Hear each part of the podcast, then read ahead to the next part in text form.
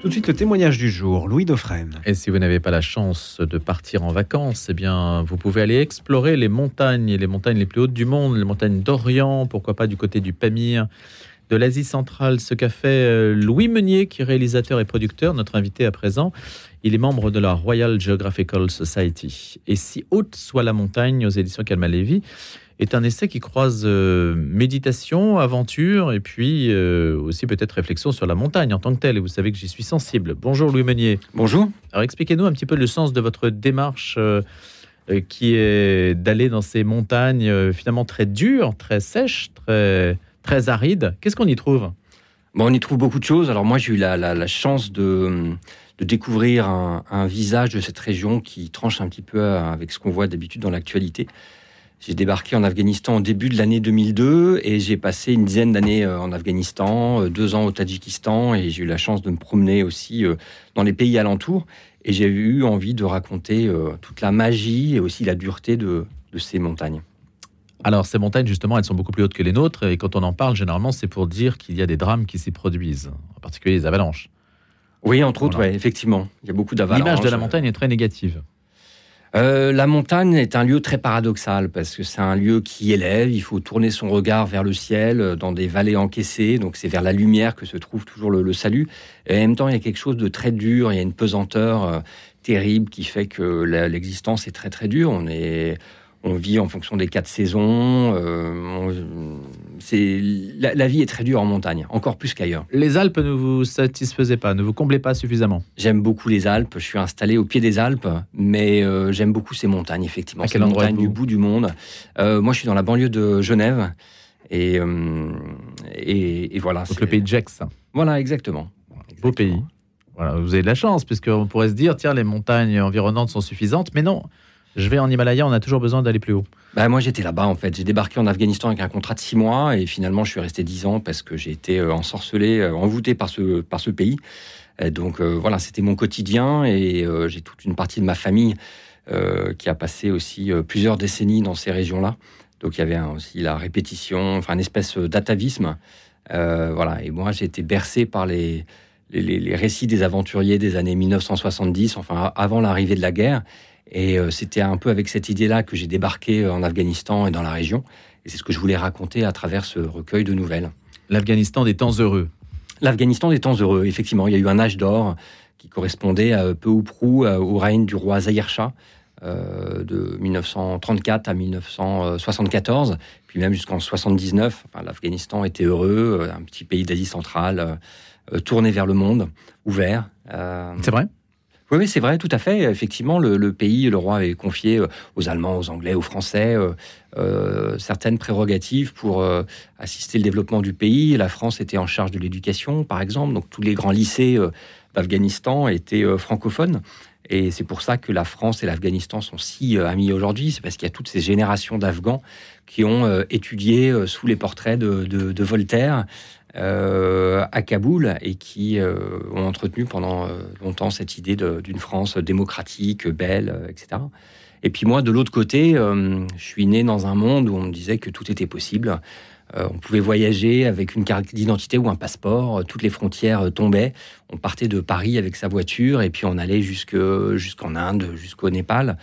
Et aujourd'hui, la réalité est bien différente. On est dans un monde où il y a des, des, des, frontières, des murs qui s'érigent à la place des ponts. Euh, donc voilà, c'est Il y en a beaucoup plus qu'avant dans cette région? Ah bah bien sûr, si vous regardez la carte du ministère des Affaires étrangères, euh, voilà, c'est rouge partout. Effectivement, ce sont des pays qui se, qui se ferment, qui se ferment à leurs voisins. Alors il y a des murs physiques, hein, euh, la Turquie, entre, autour de la Turquie par exemple, Israël-Palestine, bien sûr, celui-là tout le monde connaît, mais oui, il y a des murs partout. Euh, c'est des murs physiques et puis aussi des murs euh, psychologiques avec des interdictions de traverser euh, des, frontières entre le Tadjikistan et l'Afghanistan notamment. Ce sont des familles qui ont été séparées il y a quelques générations par des lignes très artificielles et qui habitent à quelques mètres d'écart, séparées par une toute petite rivière et qui ne peuvent pas traverser aujourd'hui. Oui, parce que le nord de l'Afghanistan est tadjik. Le nord de l'Afghanistan est tadjik, effectivement, est peuplé, euh, euh, le nord-est est peuplé d'Ismaéliens. Donc, c'est des, gens euh, qui révèrent l'Agacan comme un descendant de leur, de leur, de leur prophète. qui sont très tolérants, qui accordent beaucoup de, enfin une égalité parfaite presque entre l'homme et la femme. Et on retrouve cette population d'Ismaélis à cheval sur le Tadjikistan, l'Afghanistan, le Pakistan, même une partie de la Chine.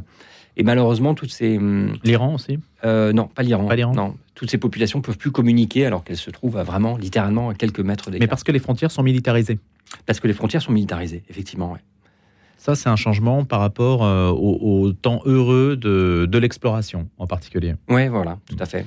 Justement, euh, quand on parle d'explorateurs, si on pense à euh, Guy de la Rigaudy ou même, tenez, Sylvain Tesson, qui aujourd'hui est l'incarnation de de ces voyages euh, à succès, qui, de ces voyages des paysans. Qu'est-ce qu'on va chercher dans ce type de, démarche, euh, Louis Meunier? Est-ce que vous vous identifiez d'ailleurs à ce type de démarche? Ah, je ne sais pas si c'est très euh, raisonné. C'est l'écriture qui suit en fait le dépaysement lié à l'expérience de l'étranger.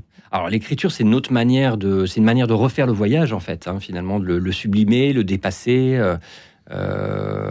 Moi, j'ai eu la chance de vivre toutes ces aventures. J'ai passé quelques années là-bas. Ensuite, j'ai fait des films. J'avais une maison de production euh, à Kaboul, donc j'ai fait des films sur euh, euh, des ascensions, des expéditions, des, projets culturels. Et écrire ce livre, c'était une manière de, le, vivre une nouvelle fois sans non plus me, répéter. Donc en passant du côté de la fiction, qui parfois, de manière paradoxale, est beaucoup plus proche de la réalité. C'est-à-dire? Ben, il se passe des trucs dans la réalité qu'on ne peut pas forcément mettre parfois dans, dans, euh, dans, un livre parce que c'est trop gros. Et la réalité est toujours plus forte, plus folle euh, que la fiction. Un exemple?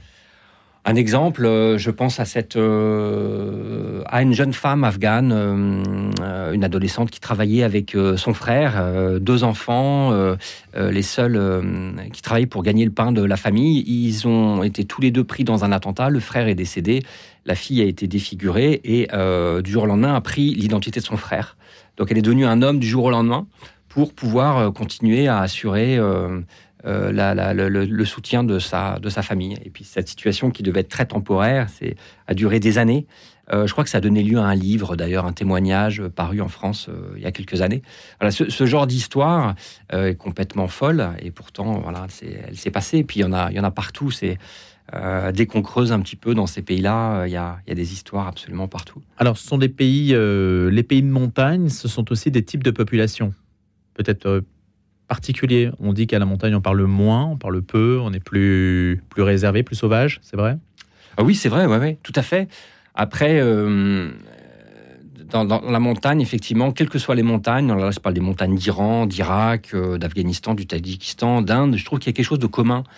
Euh, parce que la géographie est tellement forte et qu'on soit du côté euh, bouddhiste en Inde ou du côté euh, musulman en, Afghanistan, il y a quelque chose de commun parce que on doit vivre avec les saisons, les intempéries, etc., etc. Effectivement, on, apprécie la valeur d'un feu de bois, d'un bout de pain. On, sait ce qui fait la valeur de tout ça et on est content de rencontrer l'autre euh, je crois que c'est Fernand Brodel aussi euh, qui, quand il parlait de la géographie de la France, voilà, il y avait la France des, villages et puis la, euh, et la France des, bocages. Il y a aussi une France des montagnes en fait où on va vers l'autre plus spontanément puisqu'on n'est pas, on subit pas cette pression démographique qu'on retrouve parfois dans les dans les villages. donc il y a une vraie chaleur du contact humain en montagne. il y a un devoir d'aider le voyageur, le pèlerin, celui qu'on rencontre. L'entraide sur la route l'entraide sur la route, effectivement, euh, partager des informations sur ce qu'il y a au col, derrière le col, euh, etc., euh, qui est beaucoup plus forte que dans la plaine. L'occidental est bien vu L'occidental est un étranger, donc un invité. donc oui, je dirais bien vu. Après, souvent avec des conceptions, des images d'épinal, sans savoir vraiment quelle est l'actualité du pays en question, mais parce que quand l'Occidental Voyage tenait, si on parle des, alpinistes, hein, par exemple, je vois que le Népal a délivré un nombre record de 454 permis d'ascension de l'Everest. Il y a une sorte de, de, furie occidentale qui s'empare de l'Everest. Euh, alors occidentale et peut-être mondiale aussi. Hein. Une mode, euh, on a vu ces embouteillages même au sommet de l'Everest, ce qui a de quoi euh, laisser, laisser un peu perplexe. Oui, tout à fait. Alors c'est intéressant à plusieurs titres. D'abord parce que il y a cette course vers le sommet, mais finalement, il y a. C'est une année anniversaire aussi, hein, l'année de la conquête de l'Everest. Hein, oui, tout à fait. Et c'est l'occasion d'un rééquilibrage. Le Népal aussi a annoncé il y a quelques mois que aujourd'hui, pour faire des, des treks, des expéditions au Népal, on était obligé d'être accompagné d'un guide népalais. Et aujourd'hui, les meilleurs grimpeurs, finalement, ne sont pas les Occidentaux qui viennent planter leur drapeau là-haut, mais ce sont les, les, les, habitants, ce sont les, les Sherpas, les Népalais. Euh, avec des sportifs avec des palmarès euh, prodigieux. Euh, donc il y a un rééquilibrage de, l'histoire qui se fait plutôt dans le bon sens. Est-ce qu'on en vient facilement parce qu'on prend de l'altitude à parler plus aisément des choses spirituelles, Louis Meunier? Ah ben, quand on est en montagne, on va à l'essentiel. Hein. Effectivement, euh, il y a un voyage intérieur, effectivement, qui l'esprit s'aiguise avec l'altitude, le froid, etc. Et puis effectivement, on va vers, on va vers la lumière. C'est aussi bien au sens propre qu'au sens figuré. Et, et, on a des conceptions, euh, des réflexions, en tout cas euh, très, très métaphysiques. Comment ça se manifeste dans les conversations, dans les liens avec les gens? Parfois, ça se passe de mots. C'est aussi euh, l'image de la cordée. On est encordé à quelqu'un. Euh, donc, les deux vies euh, sont liées et on est chacun dans son intériorité, en train de réfléchir, de lutter pour mettre un pas devant l'autre. Donc, ça se manifeste pas forcément par, par les mots, mais c'est quelque chose qui est, qui est, presque palpable. Il y a une espèce de densité de l'air, d'évidence qui imprègne toute chose. Pourquoi avez-vous commencé votre euh, livre? Le premier chapitre s'appelle Sainte Guerre. Ah, alors celui-là se passe en Irak parce que j'ai eu la, chance ou le, enfin d'aller sur, sur le mont Sinjar, qui est une toute petite montagne, et effectivement qui a euh, focalisé l'attention internationale euh, à juste titre pendant un certain temps.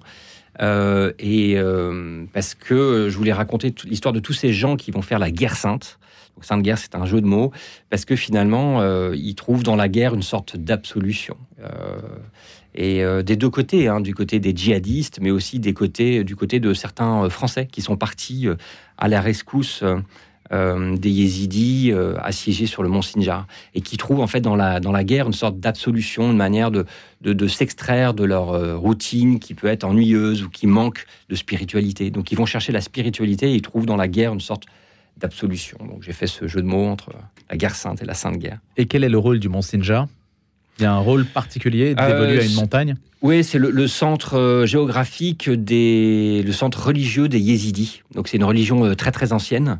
qui a été persécutée. Voilà, et donc les, les, Yézidis se sont réfugiés sur le Mont Sinjar et on a assisté en direct en fait à la, à la mort de, de milliers de milliers de, euh, de Yézidis, c'était un moment euh, terrible. Et euh, ça a provoqué un, mouvement de, résistance, en tout cas de soutien. Et là, dans cette histoire, je raconte l'histoire d'un Français, un chasseur alpin, qui s'engage aux côtés des, des Yézidis pour résister à, l'État islamique.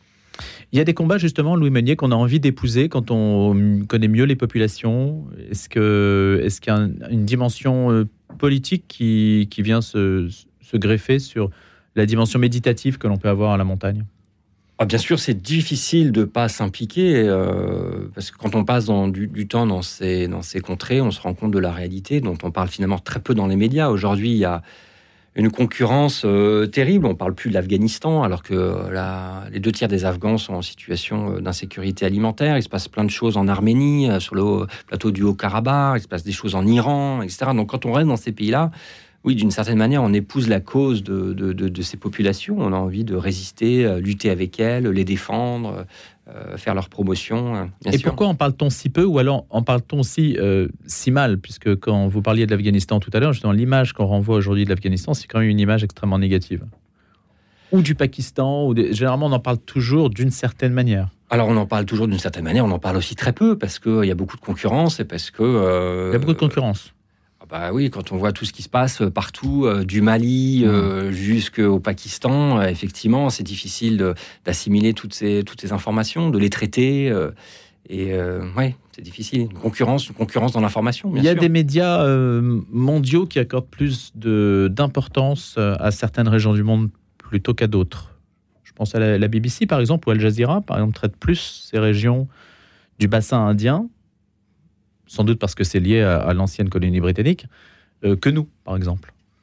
Euh, peut-être. Euh, moi, je dirais surtout que le, ce, qui, ce, qui me, ce qui me fascine, c'est plutôt qu'on a des médias euh, qui parlent de la même situation avec deux points de vue totalement opposés, comme s'il y avait deux réalités. Ah, l'exemple le plus flagrant aujourd'hui, c'est ce qui se passe en Ukraine.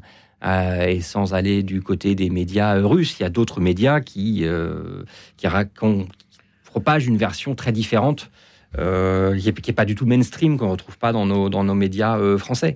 Et qu'est-ce qu'ils disent?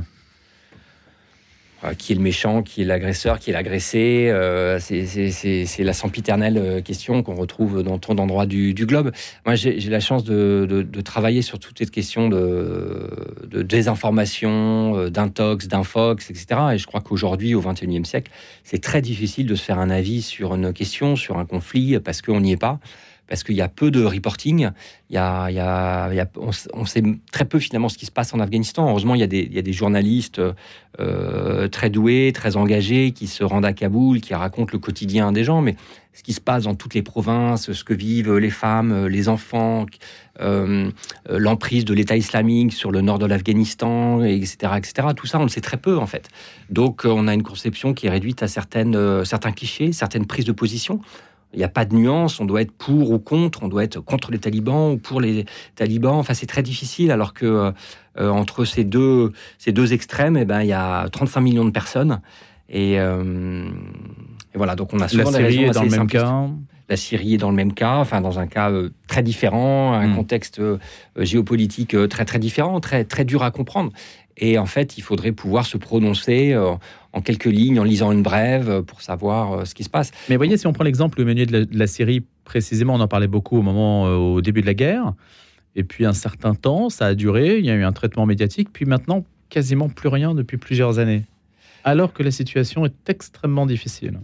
Ben voilà, il y a beaucoup de concurrence dans l'information, dur à traiter, une certaine normalisation aussi. Depuis le Covid, on n'en parle quasiment plus. C'est vrai, c'est vrai. Euh, juste pour revenir aux montagnes, il nous reste deux minutes, euh, Louis Meunier. Les montagnes du Pamir, Karakoram, tout ça, ce sont des montagnes euh, qui fascinent hein, aujourd'hui, peut-être plus que l'Everest encore même. Le K2, par exemple. ce qu'elles fascinent plus que l'Everest, elles sont moins connues que l'Everest? Moi, elles me fascinent parce que effectivement, il y a un autre montagne entre le Karakoram, l'Hindoukouch et le Pamir, qui, pour moi, est un peu le, centre des empires. Et en fait, on voit souvent les montagnes comme des barrières, et pour moi, c'est plutôt des traits d'union. Et cette région du monde en particulier a vu se succéder plein plein de civilisations. Il y a eu les Zoroastriens, euh, euh, il y a eu euh, des, royaumes bouddhiques, et ensuite ils ont été musulmans. Il y a la moulinette soviétique qui est passée d'un côté, etc. Et, on retrouve un syncrétisme religieux qui finalement se résume autour d'une d'une certaine forme de spiritualité. Et les chrétiens sont présents? Non, il n'y a pas de chrétiens dans, dans, ces, dans ces montagnes. Sait-on pourquoi? Sait-on pourquoi euh, Non, je ne sais pas pourquoi. Enfin, c'est le jeu des, des, empires, des civilisations. Euh, on est quand même très très loin de, Jérusalem, de, de Rome. Euh, on, est, on, est très très loin. Mais on est sur des voies de communication, donc ça aurait pu aussi vers la Chine en particulier. Oui, effectivement, il y a les routes de la soie, ce sont, sont des, des, zones de passage, des zones d'échange. Effectivement, des zones très très riches. Et puis, donc, en plus, elles sont très très belles. Quoi. Il, y a, un côté esthétique, scénique qui est absolument fabuleux. Pour conclure, euh, Louis Meunier, donc il y a un livre qui s'appelle Si haute soit la montagne. Il y a un film aussi ou des? Alors il y a des films, il y a des documentaires effectivement qui sont passés à la télévision euh, et dont ont été inspirés plusieurs de ces nouvelles. Voilà, qui représentent euh, votre texte en images, si on peut dire. Voilà. Merci beaucoup de nous en avoir parlé ce matin. Merci de votre accueil. Et puis peut-être d'autres expéditions en vue. Quand vous voyagez, d'ailleurs, vous êtes en mode plutôt léger, pas en mode expédition. Euh, parfois, je pars euh, tout seul et puis parfois, je pars avec une euh, grosse équipe, avec des, caméras. Et puis, quand on part loin et longtemps, il faut des animaux de bas, donc il faut des yaks, il faut être en autonomie pour plusieurs mois. Donc, effectivement, il faut beaucoup de matériel. Merci beaucoup d'avoir été avec nous ce matin, notre invité. À bientôt.